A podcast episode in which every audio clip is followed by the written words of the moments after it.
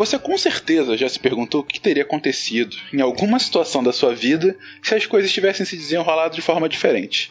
E certamente já se perguntou o que poderá acontecer se determinadas coisas mudarem ou continuarem a ser como estão. Imaginar possibilidades futuras e reimaginar cenários passados é uma das características mais sofisticadas e talvez mais únicas da mente humana. A capacidade de fazer suposições ou demais é a raiz da inteligência. Todas as invenções, as descobertas, as ações e decisões que constroem a história individual e coletiva do mundo em todos os níveis, no fundo, soa respostas à mesma pergunta: mas e se? Nessa série, essa pergunta foi e será feita inúmeras vezes. Imaginamos vários cenários em que a realidade poderia ser completamente diferente do que ela de fato é. E a partir daí, usando as ferramentas da ciência, tentamos construir esses mundos alternativos da maneira mais concreta possível. Ou não.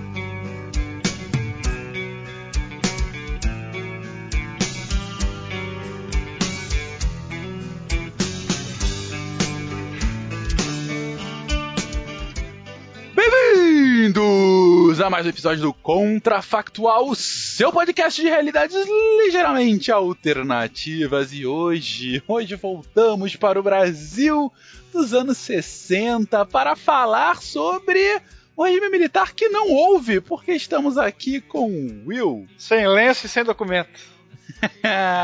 que beleza! Também com CA. Olá, aqui quem fala é o CA, diretamente de Praia Grande e teríamos os irmãos do Enfio. é verdade. E com Barbado. Aqui é Matheus, professor Barbado de Curitiba, Paraná, e não teríamos Mariguela? não teríamos Mariguela. Pois bem, não teríamos porque a pergunta talvez uma das perguntas mais complexas e polêmicas que já fizemos até agora no Contrafactual é: e, gente, e se não tivesse havido regime militar no Brasil, como é que seria hoje? Vamos lá, meia hora.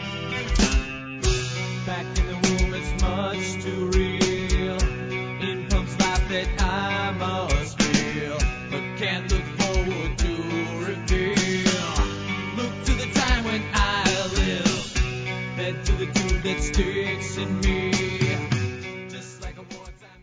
I a dream that one day every valley shall be exalted. Then they will have my dead body, not my obedience. It's one small step for man, one giant leap for mankind. Okay. A nação quer mudar. A nação deve mudar. A nação vai mudar. A maior potência do planeta é alvejada pelo terror.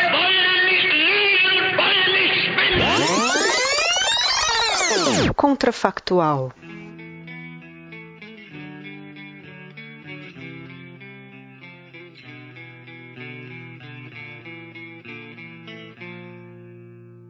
Putz, Fencas, aí você quebra nossas pernas, cara. Ah. Pois é, estamos em 1960 e pouquinho.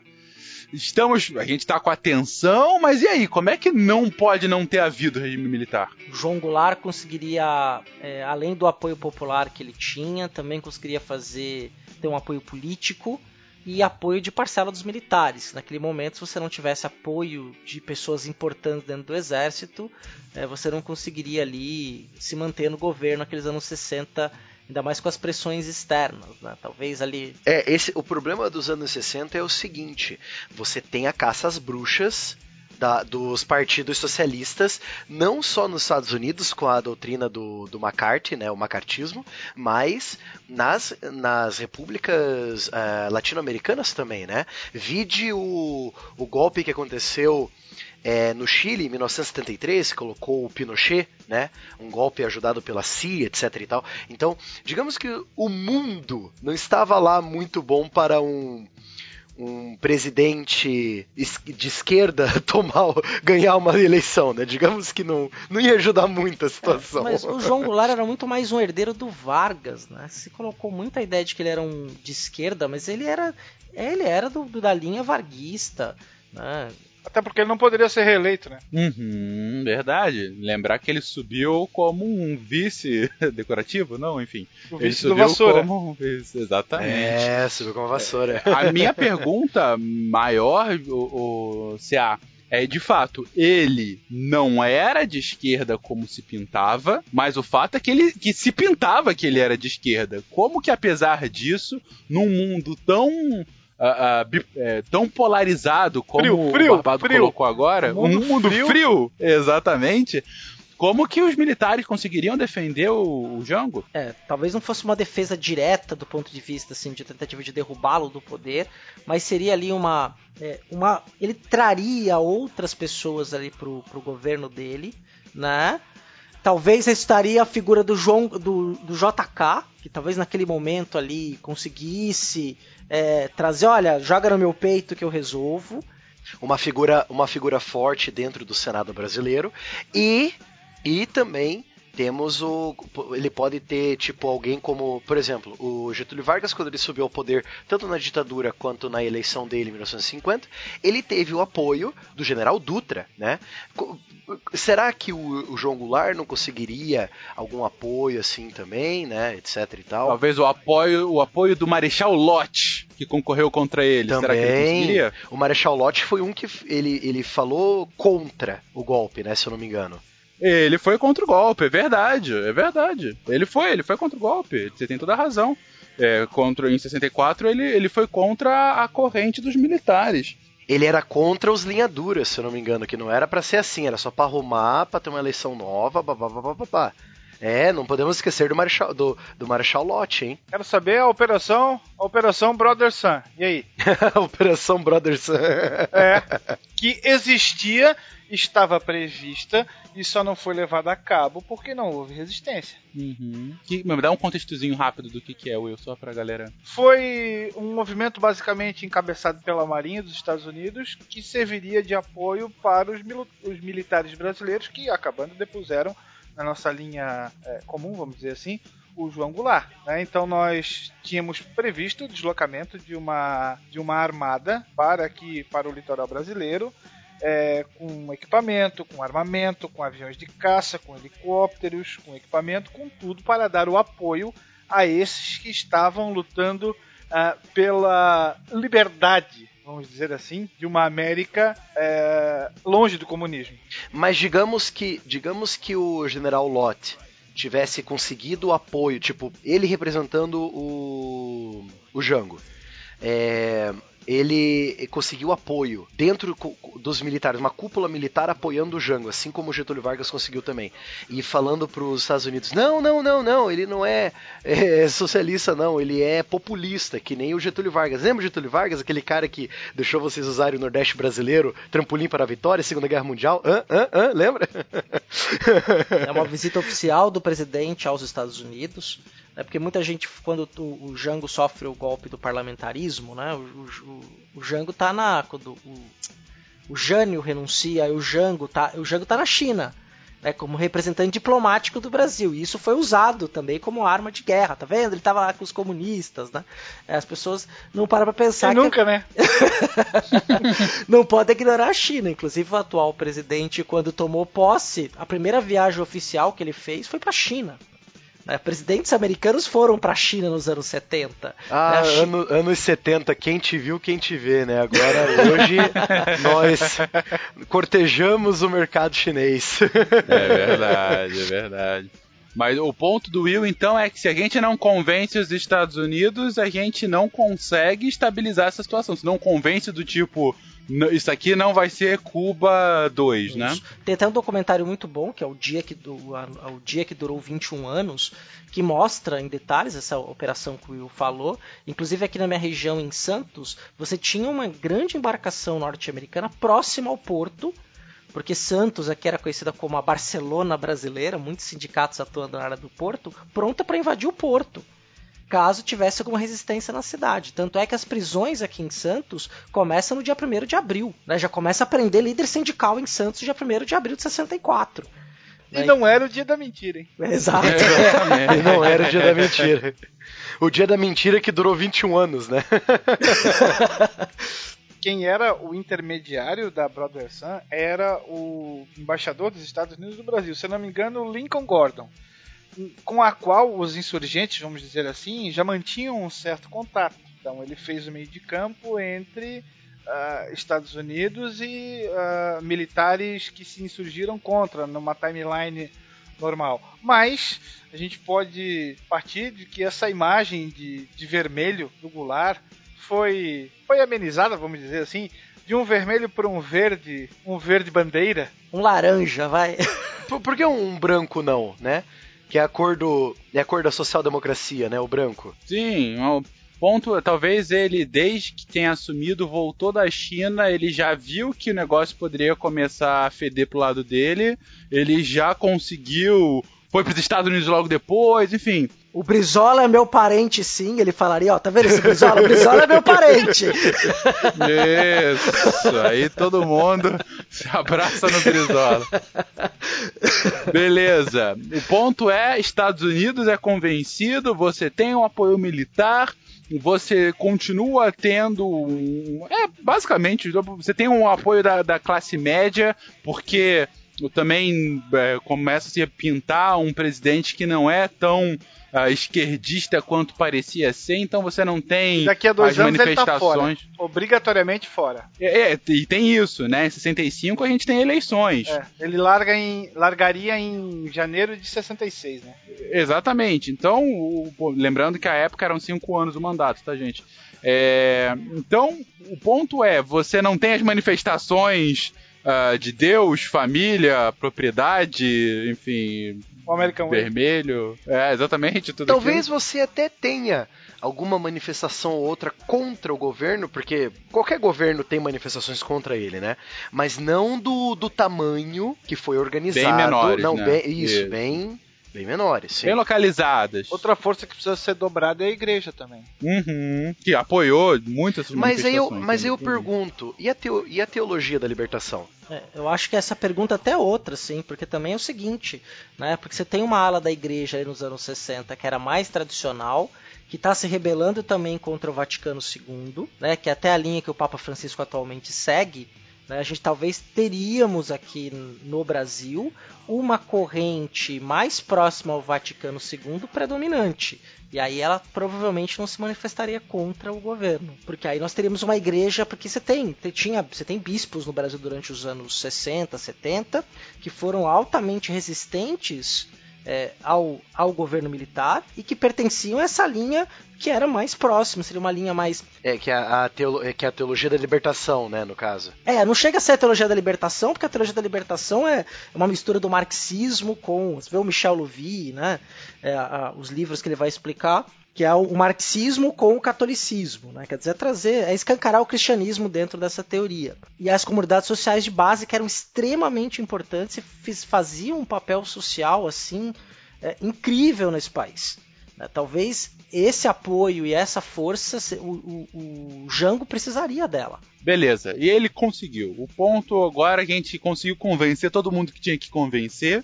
Em 1 de abril de 64 é só dia da mentira mesmo, nada acontece, o governo não vota para que ele é, saia e, e aí venha todo o golpe militar. Não. Teve excesso de provas contra o presidente, então por isso ele não pode ser julgado.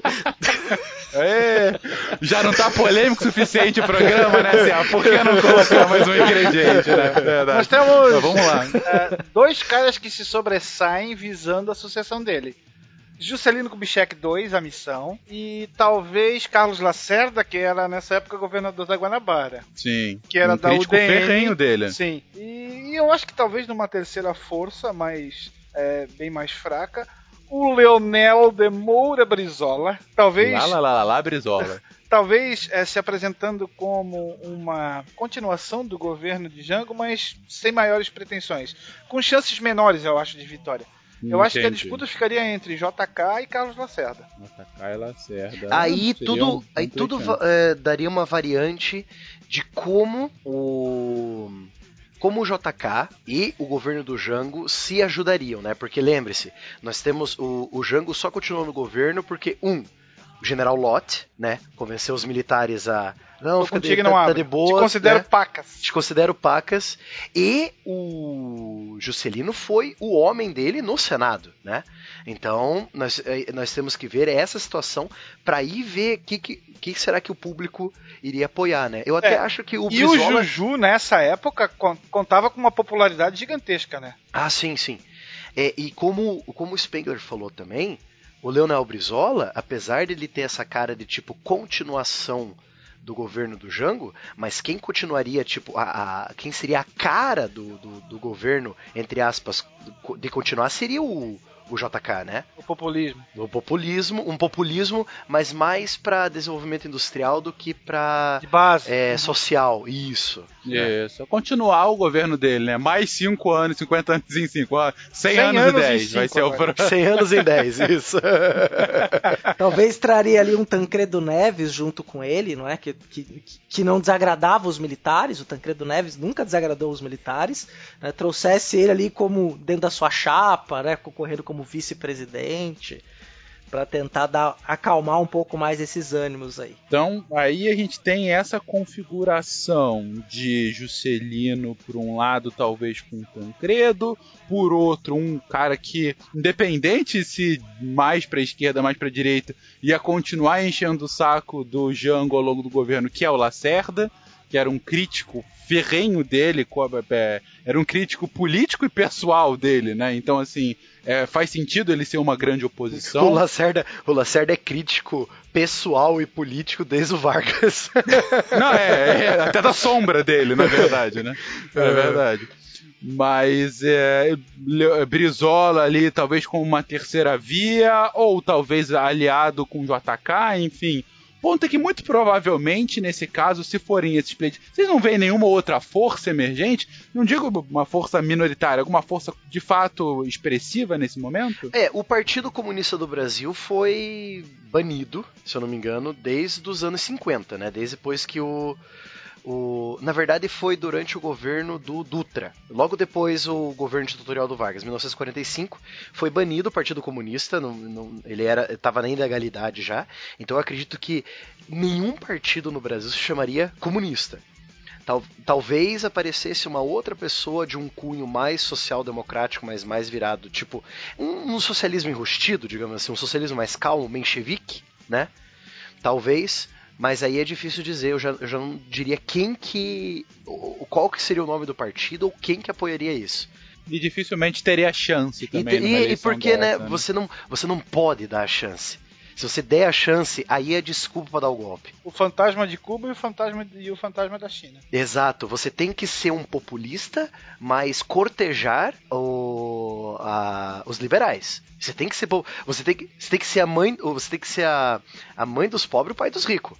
Ninguém, ninguém faria melhor isso do que o Kubitschek. É verdade, é verdade. É, é- é pouco provável que não fosse o Kubitschek nessa situação que a gente colocou, né? O cara con- conseguiu ser líder do governo no Senado, ex-presidente, ainda tinha uma puta popularidade. Vamos lá.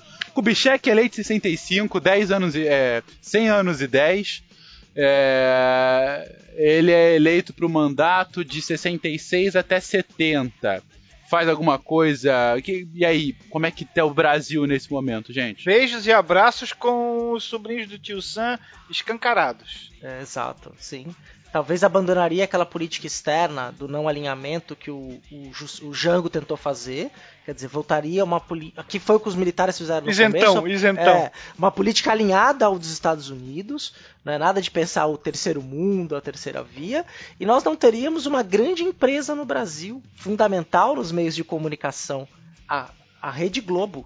Porque a Rede Globo foi uma concessão especial ao ganho de espaço da Rede Globo é, no o Jornal Nacional como jornal oficial do Brasil, né, o crescimento da emissora Foi com os militares. foi com os militares. Padrinhada É. com a farda. Poderíamos ter uma Globo, mas não do tamanho que ela vai se tornar. Então, uma mídia um pouco mais. Talvez uma grande. Talvez a Globo fosse a concorrente da TV Tupi, né? Quem sabe? Exatamente o que eu pensei A TV aqui. A Tupi Tupi ainda ainda, existente? como líder, exatamente. Uma manchete da vida, talvez, né? Uma Record, uma Record que também se manteria forte, né? Teríamos aí talvez uma A Record das antigas, né? Aquela que chegou até o seu depósito a pegar fogo, que promovia os festivais. Culturalmente seríamos um Brasil culturalmente, mas vamos por partes, né? Vamos pensar política primeiro. Mas eu tenho uma pergunta, eu tenho uma pergunta falando de política e sociedade também. E a nossa Constituição Cidadã de 1988? Eu acho que ela não existiria. Porque eu, eu acho que a Constituição Cidadã ela só foi feita por causa para deixar uh, virar essa página negra do Brasil que foi a ditadura militar, né, dar uma, uma página nova. Né? Não, isso tá claro. É, e para desfazer o Zaí e a Constituição de 67. Não tem Constituição de 67, Constituição anterior é a do Vargas, 45? É, 37, se perdão? não me engano, é Não, mas na 1937. redemocratização tem outra. Tem 50 e pouco, né? 50... Nossa, é que tanta Constituição que eu realmente não lembro. A gente muda de governo, muda de É, Constituição. tá certo, porque a de 1937 é a polaquinha, é uma constituição autoritária. É, mas é uma boa pergunta, Barbada. A Constituição de 46 continua em vigor ou a gente teria uma atualização dela, uma nova Constituição? Eu acredito que, assim como nos Estados Unidos, que tem sua constituição desde 1700 lá vai bolinha, eu acredito que ela estaria cheia de eme- emendas, né? Emendas, emen- tudo emendada, né? Talvez algumas, algumas concessões para os mais pobres, né? Tipo, é, analfabetos com direito a voto, mulheres com direito a voto, essas coisas assim iam permanecer, né? Para você acalmar a população. Ah, e também na vibe, na vibe liberalizante do ponto de vista democrático, que é os anos 60 e 70, né? Vindo muito dos Estados Unidos. lutas por direitos civis, não é? Teria- ganhariam força, seria bastante importante. Embora não houvesse uma segregação oficial no Brasil, né? Mas a gente tinha uma escola pública que não era para todo mundo. é, a gente tinha demandas e a gente não pode esquecer de uma coisa dos anos 60 no Brasil, né? O Brasil era eminentemente rural. É isso que eu ia falar agora. A gente já é um país agrário, exatamente.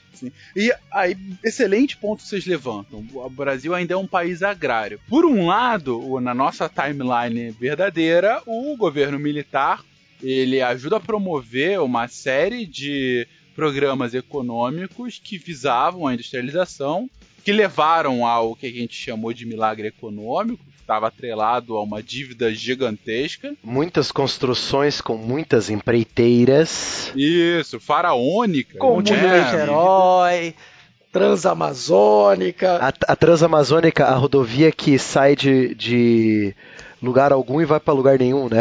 Vai pro Acre, né?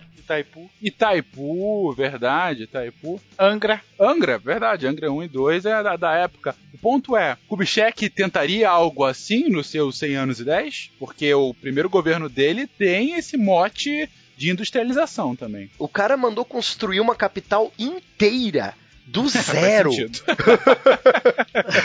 Mas seria menos estatais as coisas, não é? Acredito eu.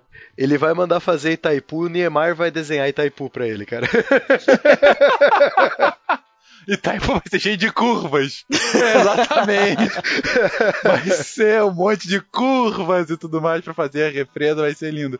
É, mas, mas bem interessante, gostei, não sei quem falou agora, é, que vai. Ah, CA, eu acho, que vai ser menos estatal, né? Uma, uma lógica um pouco mais liberal nesse ponto. É, e nós né? seríamos uma. Nós, nós e a Colômbia provavelmente seríamos as únicas democracias aqui na América do Sul, no meio das ditaduras.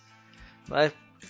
É, e aí negociaríamos com esses governos e provavelmente esses empreendimentos que iam começar com Juscelino, depois seus sucessores, se mantivesse essa linha vencedora do nacional desenvolvimentismo, que era uma linha que ia pensar eminentemente o Estado proporcionando desenvolvimento econômico, mas também com alguns campeões Ajuda da iniciativa privada, né? privada, sim, com a iniciativa privada crescendo, a gente não teria tantas estatais.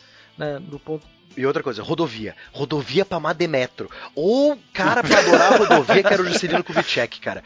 Meu Deus do céu. Aí é a Padical, então, na- na- no sistema ferroviário, né? E aí, aí que vem a, aí vem minha opinião, é, saindo um pouco da, da, da linha, né, da, da história alternativa, mas aí vem minha opinião, por que, que eu odeio Juscelino Kubitschek, cara? Porque ele era francês. É, não, também, com certeza, com certeza. Kubitschek, garanto que era um polaco, polaco francês. É, não, mas falando sério agora, eu realmente não gosto do governo do, do Juscelino, porque além dele endividar bastante o, o Brasil, ele ferrou com a linha férrea e com, a com com as hidrovias brasileiras, cara. O Brasil passou a ser só rodoviário e a gente tem essas porcarias desses acidentes, dessas, essas porcarias desses, desses caminhões gigantes nas estradas de hoje, que não aguentam os caminhões por causa do Juscelino Kubitschek, cara. Eu acho que para mim, Juscelino foi a maior praga que teve nesse país. Então, já que você gosta tanto dele, toma mais cinco anos dele pra acabar de. Nossa. Colocar Não, mais mas- rodovia não, peraí, cara. é, de- deixa eu desconstruir a França primeiro, nos nossos programas. aí depois eu des- desconstruo o Juscelino. Beleza.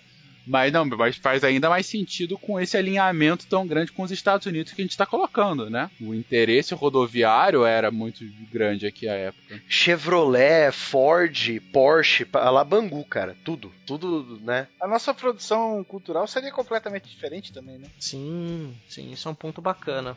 Você né? não tem mais a, o movimento de protesto, né? Fico pensando no Geraldo Vandré, o que seria dele, por exemplo.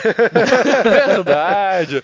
Não, até Chico, Caetano. Nós não teríamos pai, afasta de mim esse cálice, né? sem lenço e sem documento, né? Os ícones de MPB, Gil, que hoje, enfim, celebrados, poderiam ser muito grandes, mas o seriam por outra lógica. Nós né? não teríamos Lula, nem FHC, ou nem FHC e Lula, por exemplo.